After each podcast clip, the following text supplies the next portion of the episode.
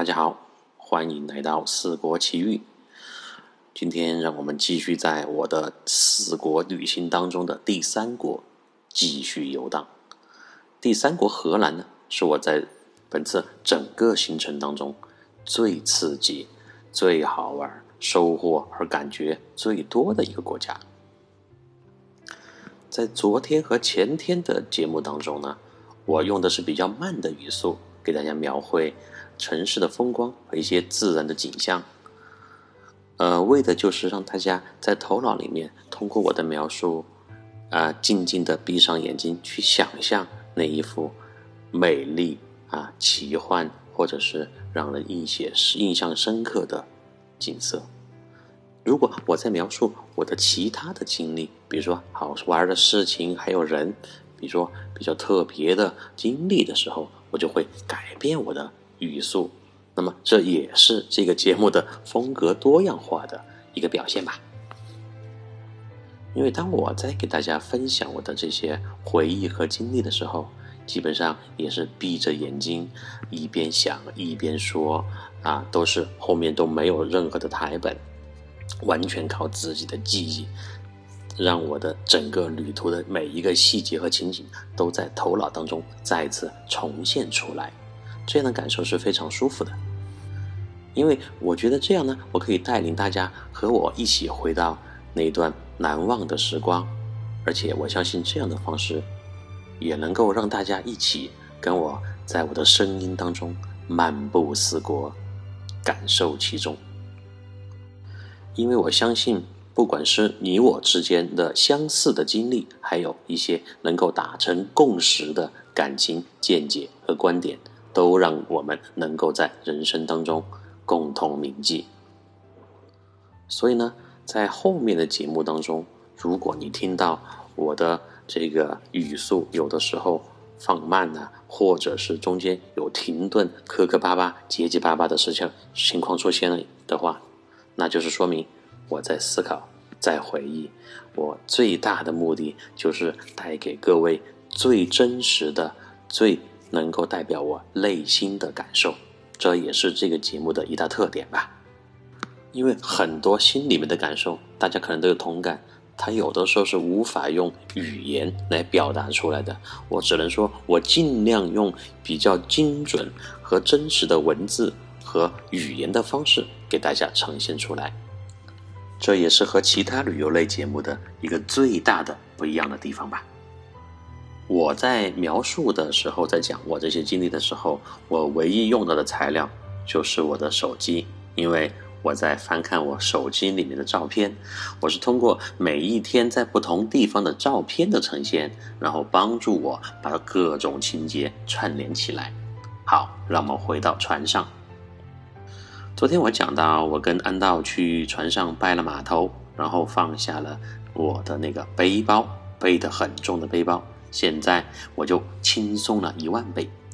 上岸以后呢，安道指着一辆自行车对我说道：“Frank，这辆车就是你的了，在荷兰的这几天你随便骑。”我就高兴坏了，就窜上车，就屁颠屁颠的就跟着他后面开始了骑行之旅。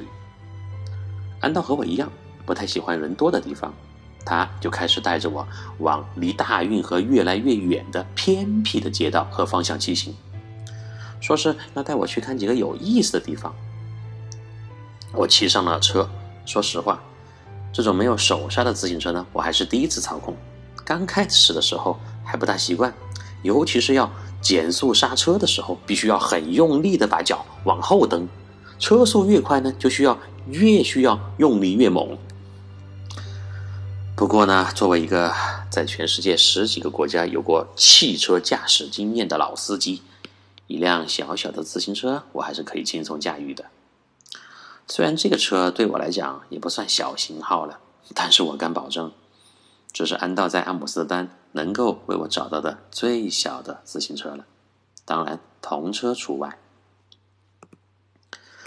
这一片区域与对面繁华喧嚣的富人区和游客区呢，仅一条运河相隔。这边基本没有什么游客。当然，我来到这边也没有把自己当成游客了，就开始融入到当地人的生活里面，去体会他们所经历的一切和日常。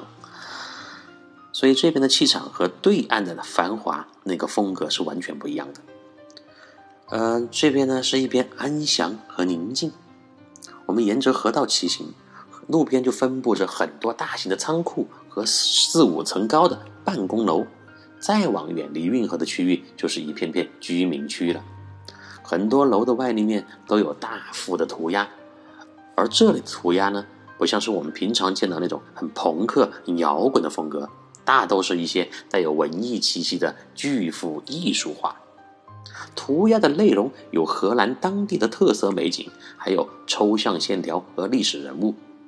有一些涂鸦呢，带有明显的伦勃朗和梵高的风格，两位最著名的荷兰画家。所以，荷兰的艺术气质呢，它并不是高高在上的，它是全民的，它是全国的，它是显露于城市各处的，是植根于市井生活和芸芸众生的。我们在一个仓库的外墙上看到一幅安妮·弗兰克的画像，我和安帅哥相视一笑。那一刻，我仿佛回到了少年时代，和朋友们无所事事，四处闲逛，无需语言，相视一笑便能懂彼此。只是眼前这个小朋友比我小了十岁啊，虽谈不上忘年交的距离，但严格来讲也算是不同时代的人了。所以，志同道合是能够跨越年龄和国界的，这样的旅行才是真正让人沉醉的。我就这样一边跟着安道骑行，一边欣赏着最真实的阿姆斯特丹风光，一边不时的望望对岸，想象着那边的熙熙攘攘。任何一个城市都有自己的两面。对岸记录着荷兰早期贸易繁荣的景象和最早富起来的那批商人的生活和荣光，而我们所在的这边更多的是绝大多数阿姆斯特丹人普通老百姓的生活日常。两种气息交织在一起，在大运河的上面凝结融合，再随着河流流向大海，飘向远方。我们骑了半个多小时，在一排两层楼的房子下停了下来。安道说要带我上楼，这里是他青春时期住了很长时间的一个公寓。一楼呢是个仓库，我跟着他走上了长长的楼梯，进到了这个位于二楼的空间。这里有一个很大的客厅和四间卧室。安道说，他和其他四个小伙子在多年前就一起租下了这里。度过了他上大学四年最难忘的时光。当年的三个人呢，现在还住在这里，只是都在为了各自的生活奔忙，除了晚上很少能够聚齐。我进了屋，大概的参观了一下，在沙发上坐了下来。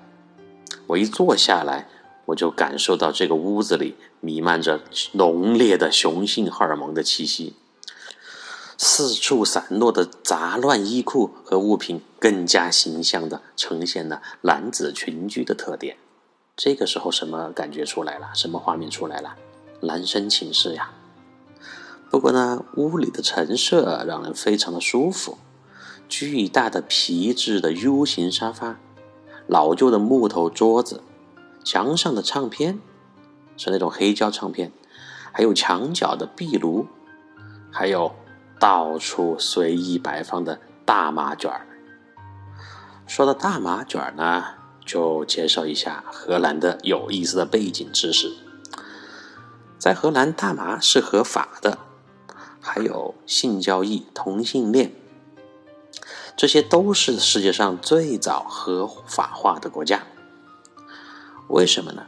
因为荷兰人早期起家的生意是航海贸易，在他们的国家当年有很多身强力壮啊的精壮男子，就成为了水手和船员。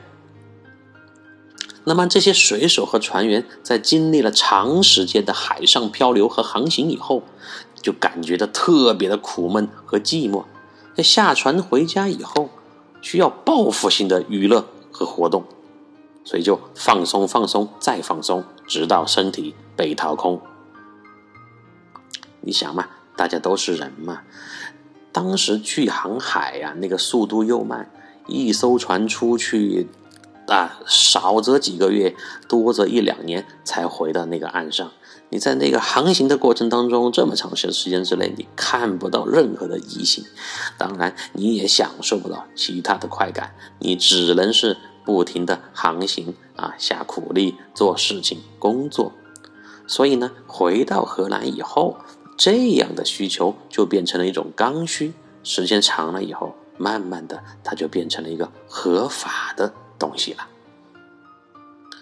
好，我们回到那个屋子里的陈设啊，所以这里我看到的所有的家具摆设和细节，无一不彰显着这里自由和文艺的气息。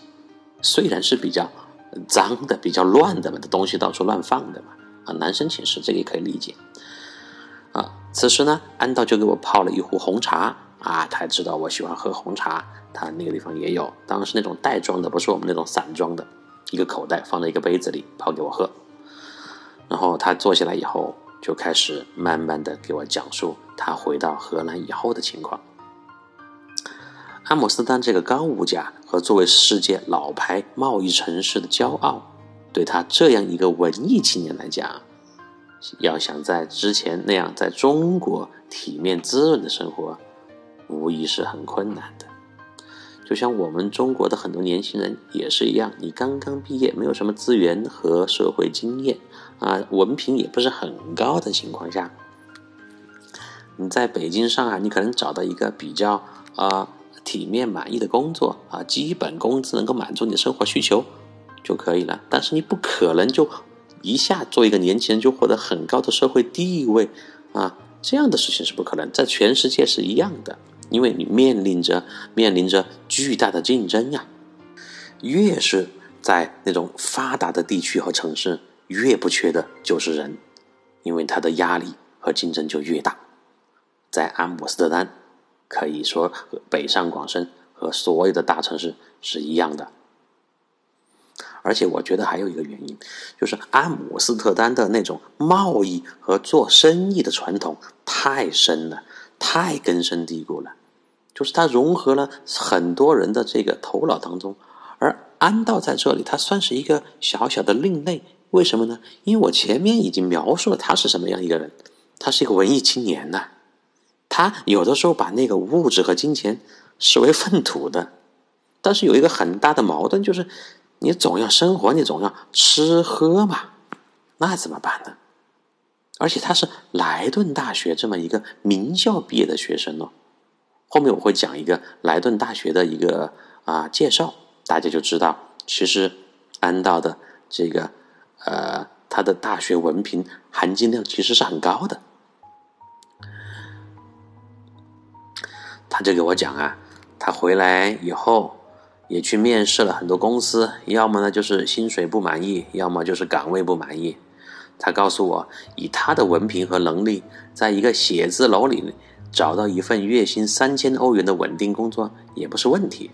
他也去尝试过一段时间，可是办公室枯燥的工作节奏和长时间在室内的封闭，让他很快就放弃掉了。他追求的始终是浪漫和自由。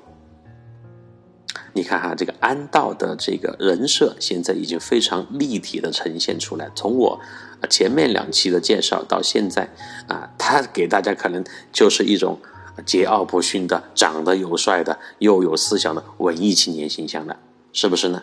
就是。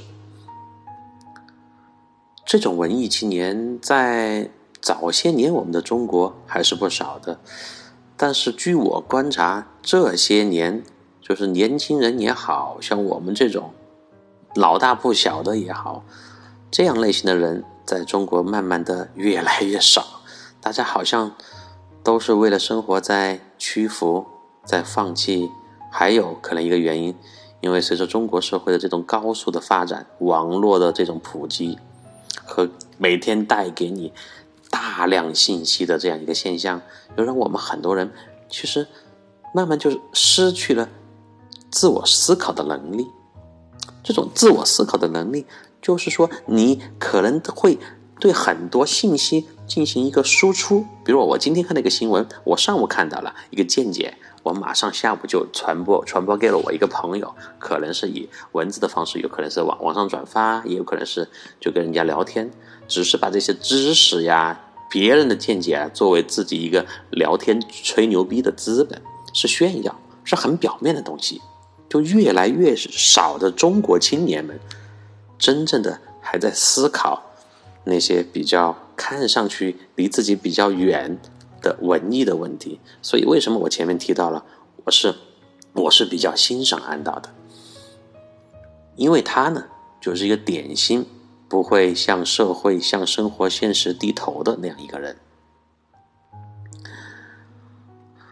后来安道就告诉我，他在写字楼啊工作了一段时间以后，就实在受不了了嘛，就辞掉了那个工作，然后就开始一边一边各种打。零工一边随时就挂着他那个耳机，听着电子音乐，骑着车四处游荡，同时还在进行他的文学创作。说到他这个文学创作呢，也挺有意思。他在中国和我一起这个就是上班的时候，就开始在写书。那个时候他就跟我说，他要写一本，呃，主角是。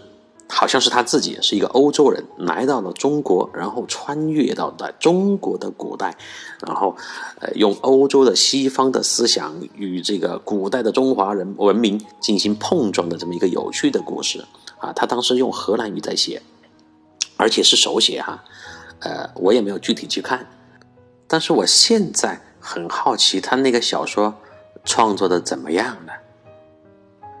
因为一个欧洲的国籍的主人公在中国穿越到了中国的古代，这样的一个情节是非常有吸引力的呀。找个机会，我一定要让他把那个文稿翻译成英文，让我好好拜读一下。然后他从这个写字楼出来以后，去酒吧当过服务生，在文化公司呢还干过策划。在中学当地的荷兰中学当过助教，啊，说他在荷兰中学当助教，那个待遇和地位肯定是在比中国的时候享受无尽的主角光环差了不知多少。因为在中国，他享受的是粉丝的万千宠爱和每天的闪光灯的追逐，但是他中国就不喜欢嘛。然后他还去码头当过搬运工人，下过苦力。啊，还做了一些其他的工作，就回来了半短短半年的时间，他就是这样一种情况，勉强呢能够喂饱自己不饿死，又不好向离异的父母多伸手求助，因为他的父母亲生父母在他啊十几岁的时候就已经呃离婚分开了嘛，然后他的爸爸呢就找了一个跟他爸爸同样年纪的女子，然后又生了两个。啊，可爱的女儿都很小年纪，一个四岁，一个七岁，啊，但是他是没有结婚的。然后，呃，就像 C 罗和这个梅西一样，嗯，当爸爸了那么多次当爸爸，但是呢，对方的身份还是一个女朋友，没有婚姻，所以在国外不结婚生孩子是很普遍的现象。这个跟我们中国。又是不一样的地方。我们这个 要是不结婚，生了孩子上不到户口，你这个就是一个什么呢？我们四川话说，你就是黑户，你这个娃儿就是个野娃儿。然后安道的妈妈呢，嗯，呃，据说一直是还是单身，就也没有再找一个伴侣跟他共同生活啊，因为平时工作还是比较紧张和辛苦嘛，是这样一个情况。再加上这个安道他那个高傲的自尊心又在作祟，因为他在中国也待过，他他其实现在的状态有一点点就受东方文化的影响，也也有那么一一点因素了。就他在中国，他知道，啊，孩子要是不争气、啃老嘛，哪怕三十多岁甚至四十岁了，啊呃嗯没有出息，挣不到钱，问父母要点钱，这是很正常的一件事情。因为他在中国有一段时间也是花钱比较厉害、挥霍的比较凶的时候，也问过他父母，呃，资助过他。嗯，那个时候他就有点颠覆他的那种呃观念吧，就是在他之前的观念当中，在欧洲。孩子，美国人也是一样，更是哈。就孩子十八岁离开家以后，你就对家里的依赖性就比较少了。不到万不得已，你马上要被饿死的情况下，你是不能向你的父母求助的，是很没有面子的事情。但他回到了这个荷兰以后呢，又回到他那个文化环境当中，就是我只要还能活着，我就不会去打扰我的父母啊。呃，但是说实话，呃，他的父亲，呃。虽然可能经济状况还可以，但是现在有了新的这个家庭组合嘛，啊，有了新的孩子要养，负担可能也是不小的。安道呢，还是非常的善解人意，为父母考虑的。但是最近呢，安道就连房租都付不起了。还好呢，他是土生土长的孩子，圈子广，朋友多，各处借宿几天，一个地方住几天，就能够混过一段日子。但是他这可是堂堂莱顿大学的毕业生呢。那个莱顿大学是荷兰王国的第一所大学，在过去的近五个世纪的漫长岁月当中，这里培养了众多影响人类明文明进程的杰出人才。哪些人呢？笛卡尔、伦勃朗、斯宾诺莎这些科学文艺的巨匠，还有十六位诺贝尔奖得主，包括包括了这个。洛兹伦、爱因斯坦啊，爱因斯坦也在这个莱顿大学进行过这个求学和任教的，还有费米啊，莱顿大学还出产了九位国家元首，包括约翰·昆西亚当斯、丘吉尔、曼德拉啊，这些都是响当当的在历史风云上留下过恢宏篇章的人物呀，还有两任北约的秘书长。还包括十位荷兰的领袖，包括现在他们的荷兰首相马克·吕特。所以，就是作为一个在欧洲和是历史上都有着非常高的地位的大学的名校毕业生，现在过的是这样的生活。唉，这个时候呢，安道就一副郁郁寡欢、不得志的样子。说着说着，就去厨房开了一瓶啤酒。看来呢，这个全世界都存在着名校毕业生屈尊降贵、深入民间，然后呃，这个过着最接地气的市井生活的这这样的现象。我就想到了啊，之前那个北京大学某学子毕业以后，不是也去卖猪肉了吗？还有去当保安的了。不过，这不正是文艺青年应有的样子吗？但是，安道真要是过不下去了，他一定会回去找他爸爸的。安道的爸是搞艺术的，有钱。说的搞艺术，在我们国内，搞艺术的就是两个极端嘛，要么就是为了艺术献身的哈，也是完全不食人间烟火，每天家里面。啊，什么也不管，门也不出，就在家里面思考或者所进行所谓的创作的，就是很穷穷鬼。说白了，那另外一种呢，就是极端的向上的，像陈丹青这种大家，就是特别的有钱啊。当然呢，搞艺术你要想真的能够做出巨大的成就，那真是太难了。我记得这个著名的建筑设计师马岩松啊，他说到过，在中国，你要想通过艺术的方式挣钱，你首先你还是要在一个框框里面去进行你的创作，你受的限制太多了。所以，真正的大家、顶级的中国艺术家，他最后的发展道路一定是在国外。